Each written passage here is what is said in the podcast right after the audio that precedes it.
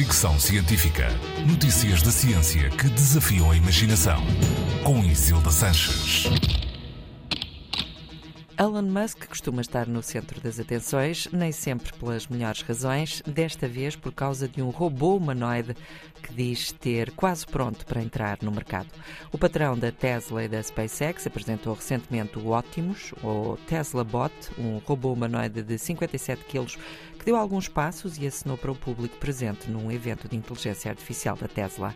Nessa apresentação, os presentes também viram um vídeo em que Optimus regava plantas, carregava caixas e levantava barras metálicas numa fábrica de automóveis da Tesla. Um dos objetivos da empresa, com este projeto de robô humanoide, é poder vir a usar estes robôs nas linhas de montagem das suas fábricas. No entanto, a ambição ultrapassa as necessidades da empresa-mãe. Musk acredita que num prazo de 4 ou 5 anos conseguirá produzir milhões de unidades de ótimos a um preço que rondará os 20 mil euros.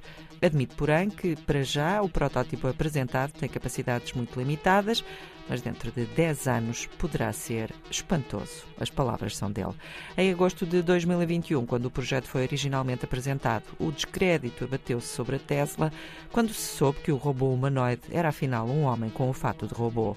Desta vez, apesar das limitações do robô humanoide apresentado, as dúvidas já não são tantas, embora nem todos partilhem do otimismo de Musk quanto à possibilidade do Optimus estar pronto para venda nos próximos cinco anos ou até do interesse dos acionistas no desenvolvimento do projeto.